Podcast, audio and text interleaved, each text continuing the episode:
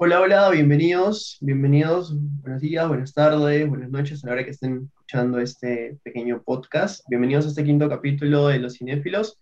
Antes de comenzar, quiero presentarles a compañeros aquí. Eh, hola, Diego, bienvenido. Hola, ¿qué tal? Bienvenido. Hola, Gastón, ¿cómo estás? Bienvenido también. Hola, hola. Bien, todo bien. Aquí. Perfecto, entonces ya estamos los tres aquí completos. Eh, hoy vamos a hablar de dos directores muy reconocidos, como son Wes Anderson y Martin Scorsese. Su historia, un poco su filmografía, algunas películas que más nos gustaron, como siempre solemos terminar.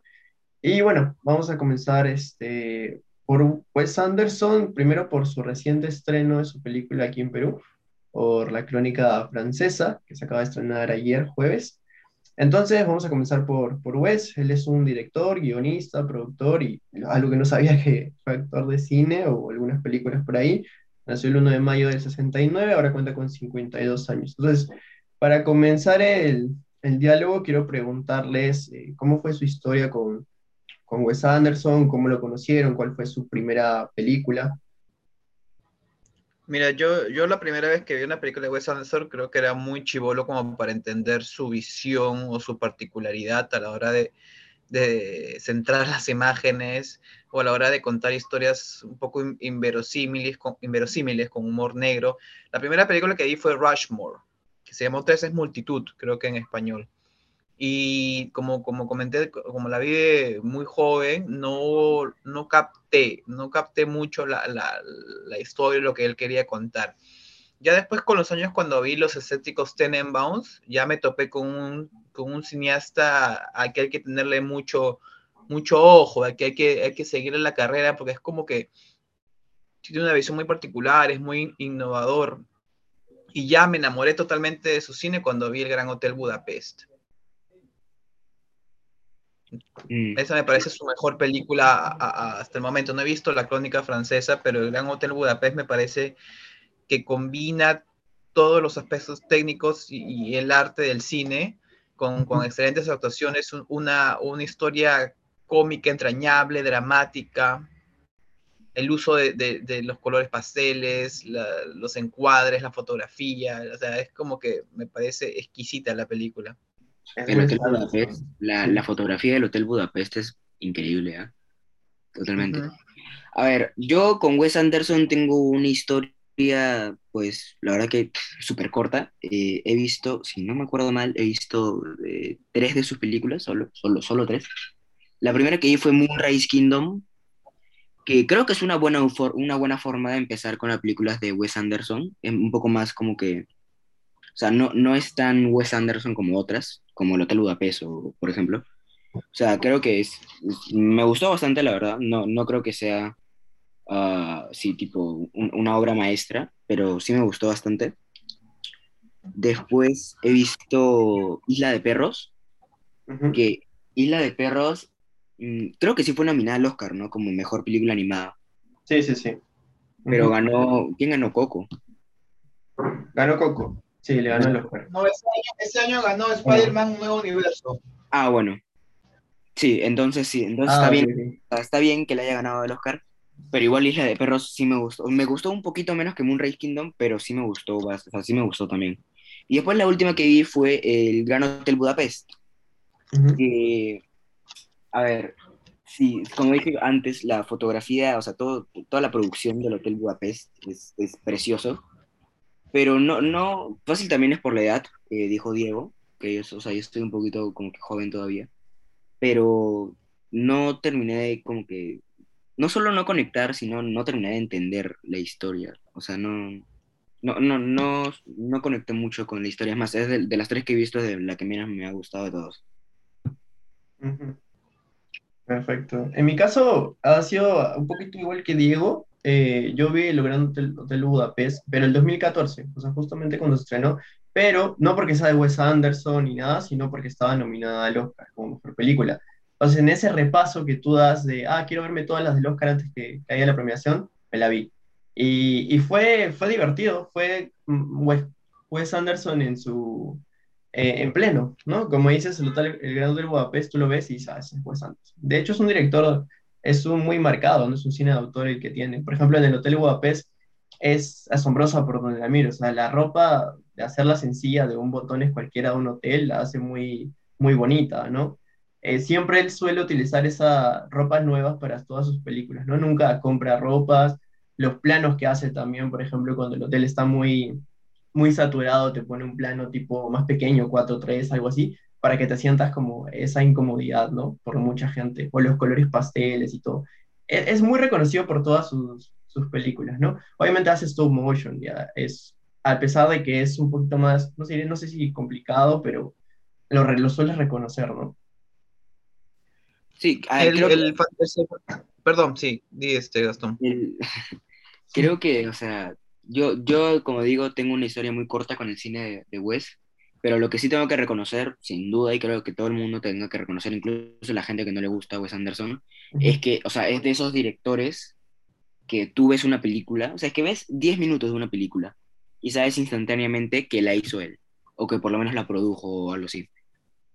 Porque o sea, y, no es porque todas sus películas sean, sean iguales, son, es porque tienen un, un, estilo y una visión, por lo menos, este, o sea, visión no narrativa, sino de cómo se graba, bastante, bastante como que únicas y similares.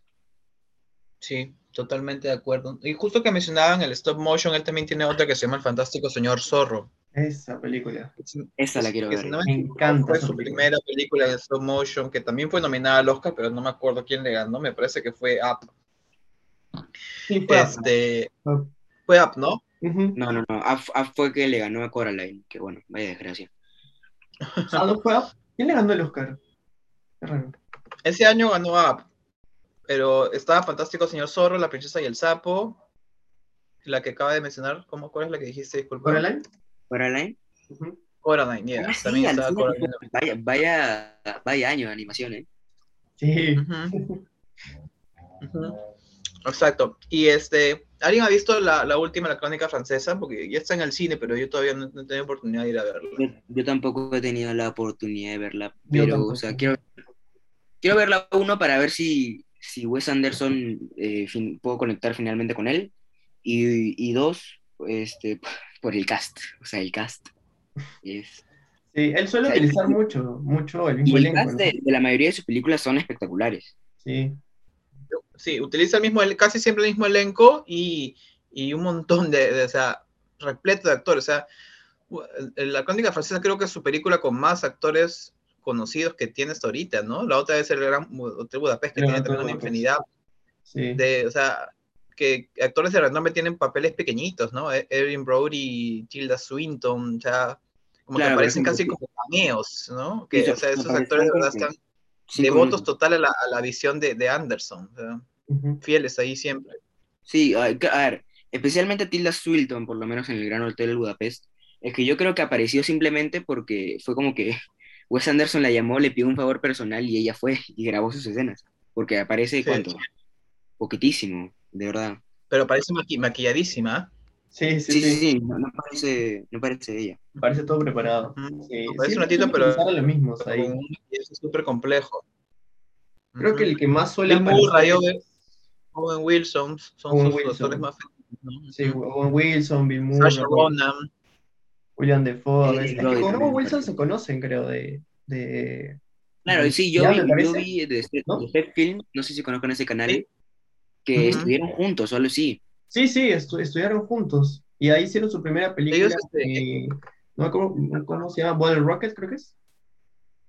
Una de las primeras. Que y es que escribieron, el guion de, de, Royal de los excéntricos Tenenbaum juntos. también, también. Sí.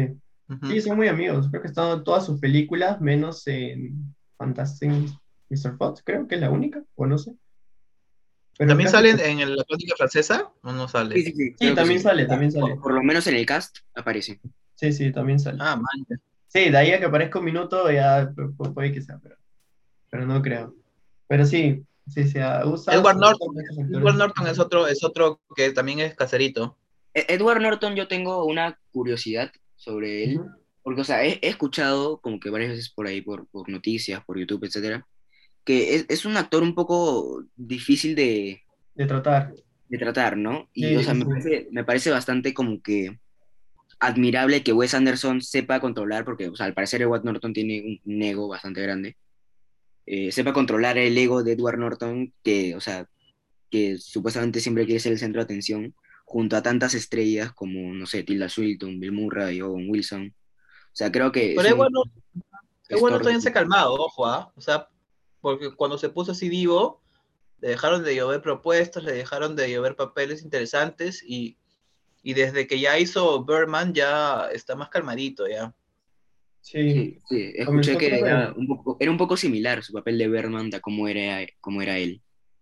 Sí, sí, era como que se interpretaba a sí mismo. sí, creo que eso fue también justamente por lo que sacaron de, de Marvel, pues, con Hulk. Claro, él quería tener total control de, Hulk y cuando hizo Historia Americana X también el, director después de hablar que dijo que, es, que no lo querían poner, que no quería que lo pongan en los créditos porque esa no era su película, porque al final Edward Norton hizo lo que le dio la gana, incluso en la sala de edición. Sí, creo que fueron a juicio, fue, todo un tema. de, Edward Norton. Que... Pues, ahí puedes ver la capacidad. Otra caserita también de, de, Anderson es Francis McDormand. Ah, sí, ¿verdad? Francis McDormand, que este, en, en, Moonrise Kingdom, me acuerdo, que también aparece, junto a Bill Murray también, aparece muy poquitos, aparece 20 minutos máximo, 15 minutos. O sea, aparece algo que nunca Francis McDormand aceptaría si fuera de otro director X. Sí, totalmente. Sí, sí. Sabe tratar, sabe tratar muy bien con los actores. Creo que, sinceramente, y esto lo digo sinceramente, no, no, no creo que Tarantino sea la persona más amable o más como que honesta, no, no honesta, humilde del mundo. Creo que Wes Anderson en verdad es una persona muy, muy buena gente para que tantas estrellas quieran trabajar con él todo el rato apareciendo poco, pocos minutos. De hecho, a veces suele ser un poco introvertido porque justamente en la última gala de la crónica francesa, creo que no quiso dar entrevistas. O sea, no, no es de parecer mucho, ¿no? no, le gusta. No, llamar la atención mucho. Sí, exacto. Es bastante, es bastante tímido. Debe, debe, ser un ambiente, un ambiente laboral amigable en el que esos actores que generalmente tienen estos roles grandilocuentes y, y en el que tienen que mimetizarse en personajes, este, es como que de alguna otra forma un, relajo, ¿no? O sea, no, quiero con eso minimizar el trabajo de Anderson porque para nada, pero como son papeles tan pequeños y, y, es como que, ¿no? Estar como que en tu ambiente de confort, tranquilo, con un director chévere que no te va a gritar, que no te va a decir con las cosas feas. La verdad es como tu amigo, como que, como grabar con tu Ajá, exactamente, exactamente. Entonces debe ser un placer para estos actores filmar con él, ¿no? Porque como se le ve así todo todo tranquilo, o sea, no se ve un, director demandante en el sentido medio... En el sentido de demandar agresivamente, ¿no? Tipo Stanley Kubrick. Ajá, exacto. Ah, bueno, también otro nivel ya. y también algo que quería señalar es que eh, le gusta trabajar a, Wes Anderson porque ya tiene una película confirmada para también 2022 que se llama, bueno, Asteroid City o Ciudad Asteroide, supongo. Y escuchen, escuchen el cast, ¿eh? Eh, es Tom Hanks, Margot Robbie, Scarlett Johansson, Adrian Brody, Tilda Swinton, Brian Cranston, Maya Reid Turman, eh, Sofía Lillis y bueno, los que hay, los, los, que, los que van a ver también. O sea, otro super elenco también a la Sofía Lillis es la que aparece en It, ¿no? La niña. Sí. Sí. Ah, sí. sí. Qué cast. o sea, qué tal cast, eh? Sí, extraordinario. es raro porque, porque ahorita saca una película, la crónica francesa, y el siguiente año otra. o sea, últimamente Pero ojo que la estaba haciendo iba, iba a salir el año pasado, ¿ah? La crónica francesa iba a salir el año pasado. Claro, bueno, Ajá, pero por pandemia no salió, así que, en, o sea, en teoría habría como un año entre, eh, separado una película de la otra. Claro, es, es brecha como... de, casi dos años, perdón, de casi dos años, sí porque French Dispatch debía salir en el 2020. Sí, es ya Estaba terminadito y todo, ¿no? Sí, claro, sí, yo me acuerdo que su primer tráiler salió en 2000, inicio de 2020. Y ya iba a estrenarse en el Festival de Cannes del 2020, pero como se canceló, entonces él ya movió su película para este año, pues. Sí. Y, a ver, de la filmografía de Wes Anderson, de las que no han visto, y bueno, no cuenta obviamente la crónica francesa, de las que no han visto, ¿cuál es la película que más quieren ver? De la que no han visto de Wes Anderson. Yo, ah, quitando la crónica francesa, Claro. ¿O te has visto todas? me he visto todas. Bueno, entonces la crónica francesa. Crónica francesa. Ajá, sí.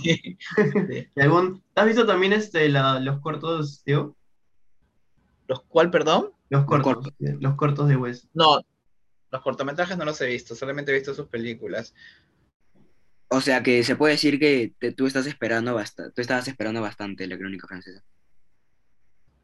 O sea, sí, la verdad que sí. O sea, es una de mis anticipadas. O sea, si tuviera la valentía para ir al cine, lo, le sería lo primero que quería ver ahorita. O sea, de todas maneras. Sí. No, ¿La tuya cuál sería, Gastón? Que quisieras ver. La mía, a ver, yo estaría entre, eh, por interés propio, Ujú. el, el fantástico señor zorro. Porque me, me parece muy raro, o sea, sinceramente, no, no he visto casi nada, pero o Ajá. sea, simplemente e- el hecho de que un zorro sea un- el protagonista me parece un poco raro, y bueno, lo, lo raro a mí, para mí en mi vida, lo raro igual interesante, entonces la quiero ver. Y, y Mírala, por lo que he escuchado, los excéntricos Tenenbaums, que tampoco tengo ni idea de qué tratan, así que nada, las tendré que ver en algún momento. Sí, sí. Yo, yo, comencé, yo comencé con Gran Hotel Budapest, luego vi Fantástico, Fantastic Mr. Potts, luego Isla de Perros y luego Moonlight King. Pero la que me gustó más hasta ahora ha sido Fantastic Mr. Potts. Y la que quiero ver es, no me acuerdo cómo se llama, Life Aquatic, Vida Acuática, creo. Se llama Vida acuática, sí. Vida Acuática. Ya, esa es la que quiero ver. Pero me llamó la atención por el reparto. Si tú piensas que alguna película de, de, de, de Anderson es rara, ya esta es cinco, seis veces más rara de lo normal. Mira, con tal que tenga el estilo que he estado viendo de, de Wes, me encanta. A ver, podría decir que es mi menos favorita de él. ¿Ah, sí? Sí. Mm, Vamos a ver. Yo, yo A la ver. veo por el reparto, porque está Willem Dafoe también. porque últimamente la estaba escuchando solamente en voces animadas. Entonces ahí quiero ver otra actuación. Bueno, de- Willem Dafoe lo vimos en, en el Faro, creo, nada más. En el Faro. Sí, Ajá, el Faro. Faro, ¿no? El Faro, estuve en el Faro. Ah, tú, tiene, tiene otra película que salió este año, que se llama Siberia también, que pasó desapercibida, y bueno, y va a aparecer en Spider-Man, ¿no? Supongo. Ah, bueno, esperemos. esperemos. Supuestamente, esperemos. Pero bueno, ese es otro tema que nos lleva tres horas de hablar. Eh, Deberíamos hacer un podcast de eso, chicos, Pronto, ¿ah? cuando se acerque la fecha, hablar solo de los Spider-Mans y de las teorías que, que, que, que, hay alrededor de, de, de No. Way Home. Ahí nos estamos tirando un día, creo. Sí, no, nos vamos a un, capítulo Falta. doble, gente. Sus chelas, sus snacks, y ahí le damos con todo a, a las teorías. Sí, nos vamos a hacer un, un capítulo triple también, doble, triple. Bueno, Sí. eh, este, ay, ¿qué iba a decir? Ya me olvidé. Martin Scorsese. ¿Qué vas a decir? Martin Scorsese. Martin Scorsese. Ahora sí, vamos con el maestro que cumplió. Ah, no, ya me acordé. Perdón, ya, igual esto lo corto ya cuando lo edite, no se preocupen. ¿Qué cosa? Este, según yo, Wes Anderson no tiene ningún Oscar, ¿no? No Eh, tiene. No. Tiene. No No tiene. que producción, nomás esas cosas. Pero no, pero el director no tiene. Eh. Él como director no tiene ningún Oscar. Ha sido Ningún. nominado por sus guiones y por su dirección en Hotel Budapest, pero no tiene ningún Oscar hasta el momento. O sea, nunca lo han ni siquiera nominado por dirección. No, sí lo han nominado No, varias sí veces por guion. Ah, y lo han nominado a director por, por el Gran Hotel Budapest, pero nunca ha ganado. O sea, hasta No, ahora no, no. ahí a ganar de todas maneras, pero por el momento no. Igual es joven, igual es joven, tiene, tiene tiempo. Lo más cerca que estuvo al Oscar fue por el Hotel Budapest para guion, pero al final lo ganó Berman. Ahí no estaba más cerca. Eh, ahí fue donde dio el gran salto. Guapo. Sí, Pero de ahí ya no, no mucho. Es que el Tom Motion, a menos que seas Disney con sus películas, no vas a resaltar mucho. Claro. O sea, es bien difícil. A pesar que sea muy buena. Claro, Sí, y, es cierto. simplemente hacer películas animadas y resaltar es muy difícil por, por todo lo de Disney, ¿no? O sea, todavía me acuerdo del Toy Story 4. eh, No, eh, se robó. atroz. ¿De verdad? ¿Piensan que fue un robo lo de Toy Story 4? Mucha O sea, gente piensa peli. pero no. pero- A ver, Es Es que esa ya estaba flojita en animación, ¿ah? También, también, también estaba flojita. es verdad, Es verdad. pero yo vi, yo me acuerdo de, de ver Klaus y regresar a mis momentos, y voy a sonar todo un viejo cuando diga esto, pero regresar a mis momentos de cuando veía Discovery Kids. O sea, era como que, eh, fue muy bonito ver Klaus, fue muy bonito. En cambio, ver Toy Story 4 era simplemente ver cómo alargaban una historia que había tenido un lugar, un final perfecto.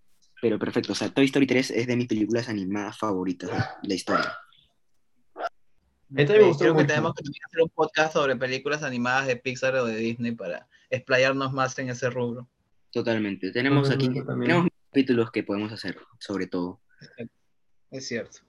y bueno, ahora sí pasando a Don Martin Scorsese que cumplió 79 años, 79 años y sigue haciendo películas, increíble. Imagínate. Sí, admirable. Y bueno, a ver, creo que Martin Scorsese es de los directores aclamados con más películas en toda su, vida. O sea, tiene un montón, de verdad. La gente que se haya visto todas las películas de Scorsese, mis respetos, porque son muchísimas. Pero bueno, díganme ustedes, Diego, tú primero, eh, ¿cuál es tu película favorita de Martin Scorsese? Qué difícil escoger de una película de Martin Scorsese. Pero así como me lo has preguntado y lo primero que se me ha venido a la mente es Goodfellas, Buenos Muchachos. Me parece que es su obra más compleja y completa en el que sabe entrelazar estas historias de gángsters y, lo que logra a raíz de su narración es que, que, uno inconscientemente puede empatizar con estos personajes que en realidad, o sea, son nefastos, o sea, no tienen moral, no tienen, o sea, no, tienen escrúpulos, son asesinos a sangre fría, pero sin embargo los presentan de una, los presenta de una manera bastante con humor negro, los presenta como incluso como víctimas de las circunstancias de su entorno, ¿no? Porque no sé si, si han llegado a ver esta película, pero el, la primera frase de, de, Buenos Muchachos es, yo desde chiquito soña, eh, siempre quise ser ser un gángster. Es la primera frase que suelta la película y antes de un asesinato o después de un asesinato, ya no estoy muy seguro. Después. Entonces, y te muestra después la, la, infancia de este chico y tú ves realmente que, que, que, a pesar de que tiene una figura paterna sólida y a pesar de que crece en un ambiente familiar relativamente cálido, él se, él se siente más atraído por, por, por, por esta, por, otro, por otro estilo de vida, ¿no? Por el, y comienza a tener esta relación media paternal con, con el personaje de, de, Niro, que me parece que es que el, el, que lo, prácticamente lo guía por este, por este camino ya sin retorno, sin retorno hacia, hacia, hacia la mafia, ni cómo se va desenvolviendo, todo tiene un ritmo, bastante ágil, un guion excelente, Joe Pesci es un maestrazo ahí, una de las mejores actuaciones secundarias de la historia del cine para mí, y, y cómo, todo, cómo todo eso termina, ¿no? O sea, cómo él cierra su historia cómo lo, lo, lo, saca, lo saca de su zona de confort a, a, a su héroe, entre comillas, y lo lleva y lo hace pisar realidad, ¿no? Que es como, como generalmente terminan sus películas que son, que son enfocadas en un, solo, en un solo protagonista masculino. Sí, a ver, hay, en verdad, Scorsese es bastante experto en dos cosas. En eh, mostrarte la su vida, eh, el, no sé, regocijo de la, del criminal y después mostrarte totalmente cómo baja y cómo cae. O sea, es muy bueno haciendo eso. Y también es muy bueno haciéndote em, empatizar con personajes que en verdad son muy malas personas. Y eso, es, eso yo creo que es de lo más difícil que, que se puede hacer en una película como, como director, que es como que si tu, si tu protagonista es alguien malo, entre comillas, es, es, muy difícil o tienes que cuidar mucho que la gente no, no odie a tu protagonista, ¿no? Obviamente. Y Scorsese creo que nunca le ha fallado en eso. Sí, sí, sí. Y, y aparte, y aparte por ejemplo, este... perdón, perdón, sí. Dale, dale, dale, digo, dale. No, quería justo terminar lo que estaba comentando. Este, y aparte que Scorsese muestra también, o sea, no, no, de, no de redime a sus personajes de una manera muy obvia, lo hace como que con comicidad y lo hace, eh, es muy sutil, porque muestra al, al, al, paso del tiempo como el mayor enemigo de ellos, o, al, o a cuando le despojan de sus, de, su, de sus privilegios. O sea, eso se puede ver mucho en el logo de Wall Street, en el aviador, eh, claro. Buenos Muchachos, en Casino. O sea, tú ves a este tipo que al final no, no llega a pagar, o sea, no llega a ser, este, no, ¿cómo, ¿cómo decirlo? No llega a pagar sus culpas por completo, en realidad. No para nada. O sea, en un, en un, tema judicial o en un tema legal, pero sí se llega, llega a ser despojado de toda su riqueza, de, de toda la grandeza, del egocentrismo que, que, sentía ese personaje. O sea, y es como que el paso del tiempo, por ejemplo, en el, en el irlandés, es el peor enemigo de, de, de, de Al Pacino, Joe Pesci y Robert De Niro. el abandono que sufren a raíz de, todos los actos ilícitos y crímenes que cometieron, ese es, ese es su castigo, el estar totalmente aislados solos cuando eran personas eh, que mataban a sangre fría o, que no tenían escrúpulos para hacer cosas malas, ahora ni siquiera pueden comer un pan porque ya están demasiado viejos o sea, eh, para hacerlo, o sea, no pueden ni sostener su comida. Entonces, es la degradación de, un, de un villano llevado a, su peor castigo, ¿no? Porque pueden encarcelarlos o pueden matarlos, pero si los despojas de toda su riqueza, es lo peor que les puede pasar. Sí, da una, o sea, no, no quiere dar una lección moralista, o sea, no tiene mensaje moralista, porque te crea un mundo en donde todo puede pasar, ¿no? Siempre la motivación, por ejemplo, de los personajes es una chica, aunque a veces veo como, tiene una constante una chica rubia, ¿no? No sé por qué, pero en casi todas sus películas es así. Pero luego al protagonista, como dices Diego, le sucede algo que termina arruinando su relación o algo, y siempre protegidos por una figura paterna que los protege o los traiciona, ¿no? Es como esa historia de evolución de bajo y alto, pero no te muestra el personaje o no quiere darte esa, esa demostración de que es bueno o malo, sino que solamente es algo que, que puede suceder, ¿no? Por ejemplo, mi película favorita, aunque tal vez no, no, no sea de nadie, es Todo Salvaje por lo mismo que es un protagonista, es muy, es muy Scorsese para mí, ¿no? Incluso el guion se escribió en dos semanas con Schrader, creo que se llama su, amigo, y se suma ¿En dos semanas escribieron Toro Salvaje? ¿Cómo, cómo? ¿Cómo? ¿En dos semanas escribieron Toro Salvaje? En dos semanas, ajá, sí, pues, imagina. o sea, tiene un poder visual esa película del momento de éxito, pero también de picada, ¿no? Porque así fue como Scorsese se sintió en ese momento, pues después del fracaso que tuvo con New York, New York, creo, y hizo esa película para, para transmitirlo, ¿no? Le dijeron, él no sabía hacer películas de boxeo, pero se centró solo en las emociones y el sonido, ¿no? Que en vez de golpes suenan tambores o sonidos de animales. Entonces, esa, esa, ese, ese, giro que tiene en, sus, en hacer una película tan oscura o tan alegre, me, encanta de él, ¿no? Que le busquemos otro sentido.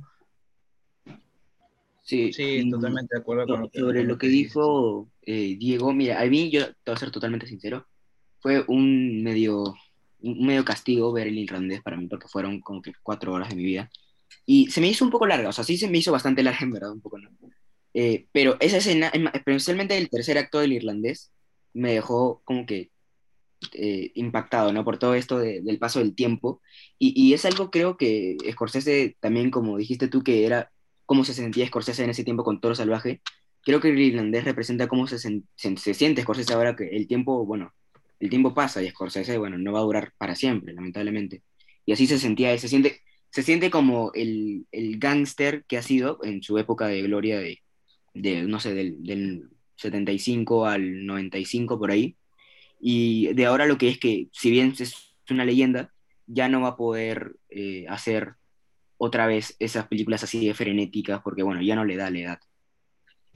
Pero más que, todo que no le da la edad es porque ya no tiene libre albedrío desde su última película Silence, que, fue prácticamente un fracaso en lo que es este taquilla.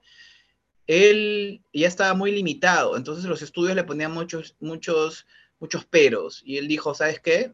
no, manjas, no, no voy a permitir que nadie se meta en mi visión, en mis películas, y por eso acude a Netflix, que Netflix muy rara vez mete mano en estos, en estos directores de renombre, y le dijo, toma la plata y haz tu película, ¿no? Y él se siente, ahí se sintió él totalmente libre, por eso que creo que la película es, un poco, es bastante larga, porque siente que tiene la libertad, el libre albedrío de hacer lo que quiera y mostrar su película como él siempre ha querido. Esa es una película que él tenía tiempo, tiempo, este, preparando, sí.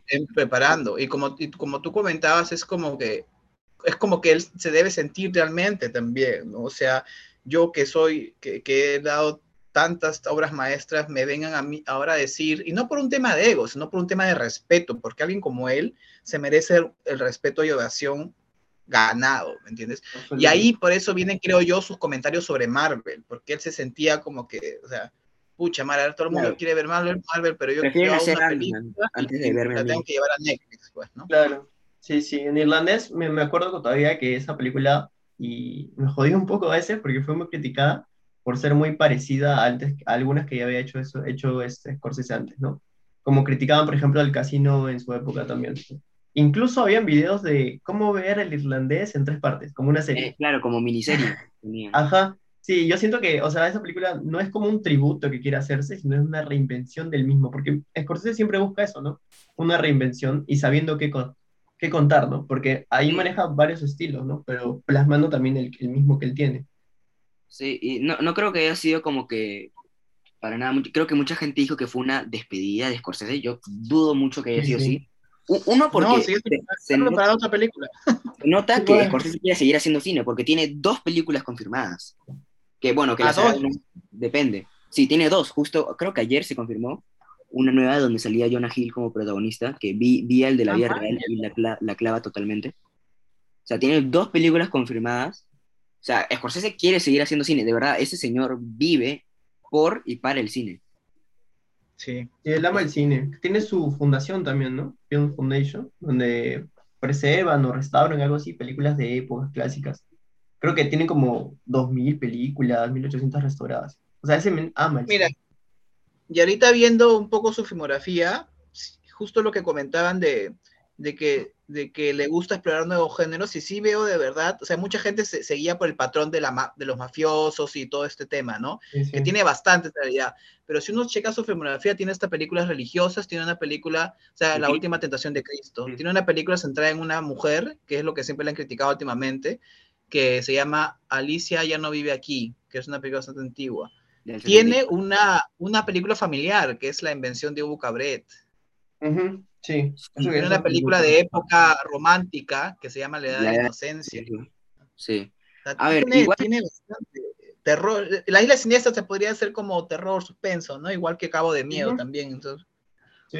Igual la gente que critica a Scorsese por, por, bueno, por lo que no usa, protagonistas femeninos casi. O sea, sí, sí tienen un punto, ¿no? Porque en toda su filmografía, que son más de 25 películas creo, hay, hay una donde la mujer no es la esposa y es Alicia vive aquí. Y bueno, ya no vive aquí. Ya no vive aquí, sí, sí. Es incluso la primera película que le carga un, un estudio, ¿no? Porque a él le habían dicho que no puede dirigir mujeres o algo así, ¿no? Ajá. Incluso está muy adelantada su época, porque es, trata sobre una mujer que está viuda, que enfrenta la vida con su hijo y toda la sociedad de los prejuicios, ¿no? Así lo estrenaba ahorita diría, wow, película. Claro, hace ganar el Oscar a Ellen Burstyn por esa película. Sí, sí, sí. Sí, es verdad. Se reinventa, se reinventa. Y hablando, de, y hablando de Oscar, chicos, ¿qué opinan de, que él solo tenga un, uno como mejor directora? Eh, me parece eh, que es que ya no, ya no estoy como que no es como que estoy ofendido, simplemente me parece gracioso que los Oscars le hayan dado un Oscar a Martin Scorsese en toda su carrera. O sea, es, es, es este, eh, parece como que un chiste, ¿no? Sea, la verdad que sí. Y, irónicamente, eh, le, el Oscar a Mejor Director se lo han ganado dos actores en dos oportunidades. En Raging, el año que estaba nominado por Raging Bull, por Toro Salvaje, se lo ganó eh, Robert Redford y el año que estaba nominado a dirección por Buenos Muchachos se lo ganó Kevin Costner. Que, que creo que la otra, vez vi, la otra vez estaba revisando los ganadores de mejores películas de los Oscars y creo que en el año de Goodfellas ganó Bailando con los Lobos o algo así. Danza con Lobos ganó. Sí, Danza con Lobos. Una película que yo, o sea, no sé si será clásica, la verdad que no tengo ni idea, pero que yo nunca en mi vida he escuchado hablar nadie de ella. Ni idea. Hay muchas así que, y, es muy triste. Incluso creo, Claro. Creo que, creo que en el Lobo de Wall Street también tuvieron la oportunidad de darle un Oscar. Y, no me acuerdo quién lo ganó, pero creo que lo nominaron como que 10 veces. Y no ganó ni uno. Ganó Alfonso Cuarón por Gravity. ganó por Gravity. Mira, Gravity me gusta bastante, pero o sea, no está a la altura del Lobo de Wall Street, en mi opinión. en, un tema, técnico, pues es una proeza, ¿no? Pero si, vamos a hablar de dirección, o sea, Scorsese se la rajó el Lobo de Wall Street, creo.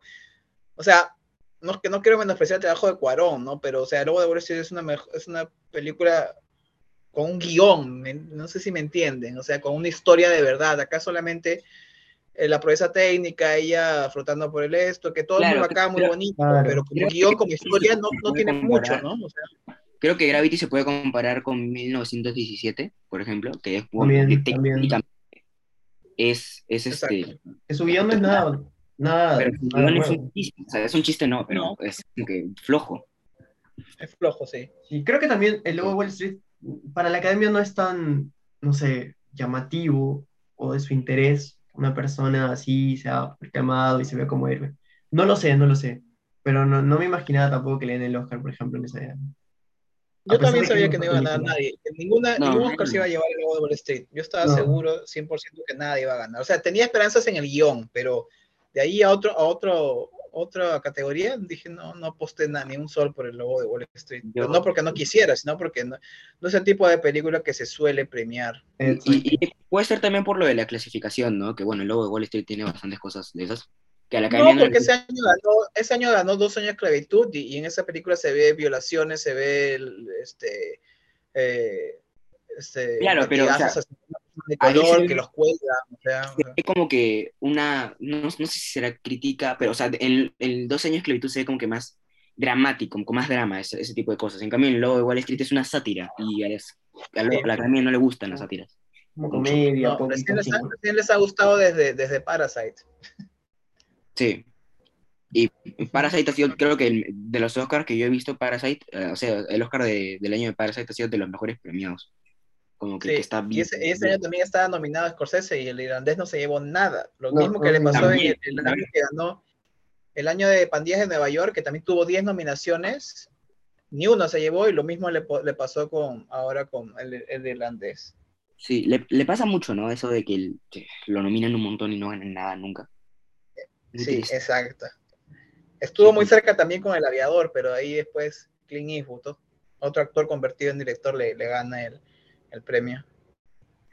Sí, pero, a ver, o sea, volviendo a lo de la película favorita, mi película favorita de Scorsese es, a ver, tampoco es que haya visto tu top, tu, top, tu top 3. Mi top 3. De 3, ya, a ver. Eh, de abajo para arriba. Ya, eh, el, el, el, tercero Taxi Driver. creo, que Taxi Driver, o sea, es como que, si bien no creo que sea como que de las mejores películas de la historia, sí es muy icónica en todo sentido, o sea, ¿entiendes? Como que, como que cada vez cosa que ves la has visto como que en referencias y esas cosas, que son muy, muy buena. Segundo, eh, Goodfellas, que Goodfellas, es, a mí me encanta Goodfellas, ¿ya? Y, y primero, eh, es el espantatiburones, obviamente, no mentira, es el logo de Wall Street. es el logo de Wall Street. A ver, creo que hay, mucha gente que critica a la gente que su película favorita de Scorsese es el logo de Wall Street, y o sea, lo entiendo. Probablemente no sea la mejor, probablemente Raging Bull o Goodfellas estén más alto en el top histórico, pero no sé, simplemente veo el logo de Wall Street y, y, y me desestreso totalmente, o sea, es que es una peli que puede ser vista no solamente por la gente que le gusta Scorsese, sino por cualquier tipo de persona que quiera pasar el rato.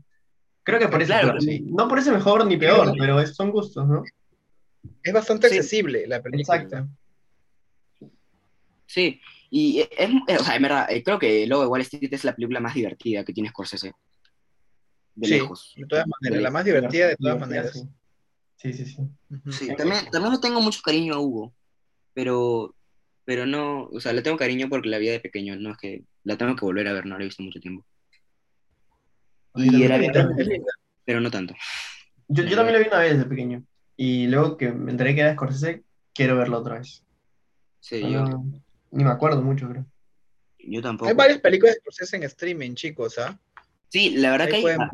Mira, eh, Goodfellas está en Prime Video, creo. HBO.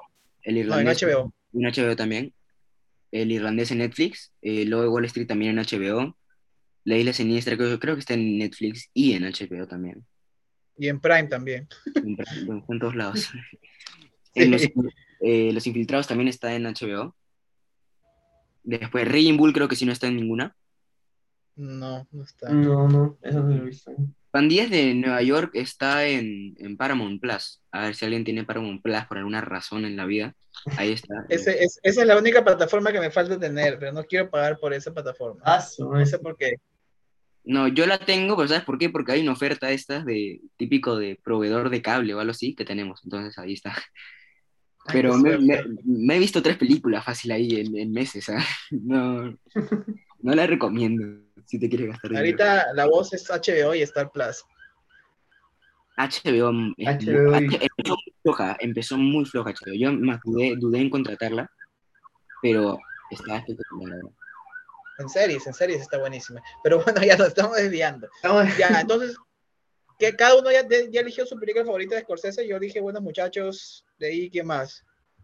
Buenos muchachos, tú, eh, César Raging Bull, eh, y- sí, Toro Salvaje y Gastón este, Lobo. El lobito. el Y lobo de Wall de Wall Street.